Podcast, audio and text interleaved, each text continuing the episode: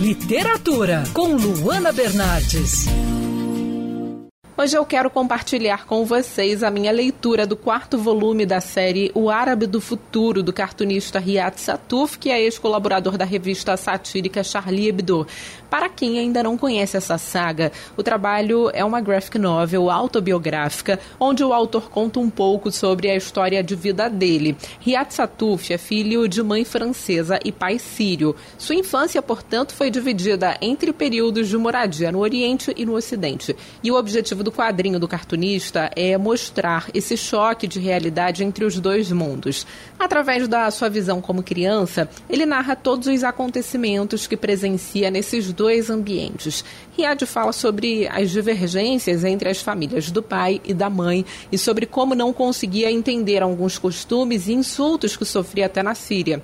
Mas no volume 4 de O Árabe do Futuro, o foco da graphic novel, o foco desse livro que foi lançado agora aqui no Brasil, é a radicalização política do pai. Logo nos primeiros trabalhos, o autor já apresenta o pai como uma figura extremamente machista e preconceituosa, características que são fortalecidas nesse quarto volume da saga. O livro, O Árabe do Futuro 4, narra o período entre 1987 e 1992 e os acontecimentos políticos dessa época, especialmente no Oriente Médio. Ou seja, como plano de fundo acompanhamos aí a Guerra do Golfo e como o conflito mudou a vida do autor, como influenciou na vida do autor. O Árabe do Futuro é uma graphic novel fantástica, cheia de críticas à radicalização política e cheia de detalhes também sobre o choque cultural de uma vida em dois mundos completamente diferentes. O trabalho é premiado e já foi comparado também a obras como a graphic novel Mouse e também a graphic novel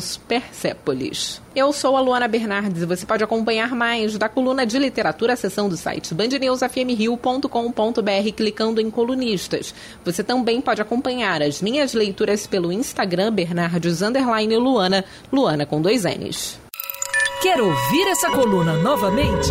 É só procurar nas plataformas de streaming de áudio. Conheça mais dos podcasts da Band FM Rio.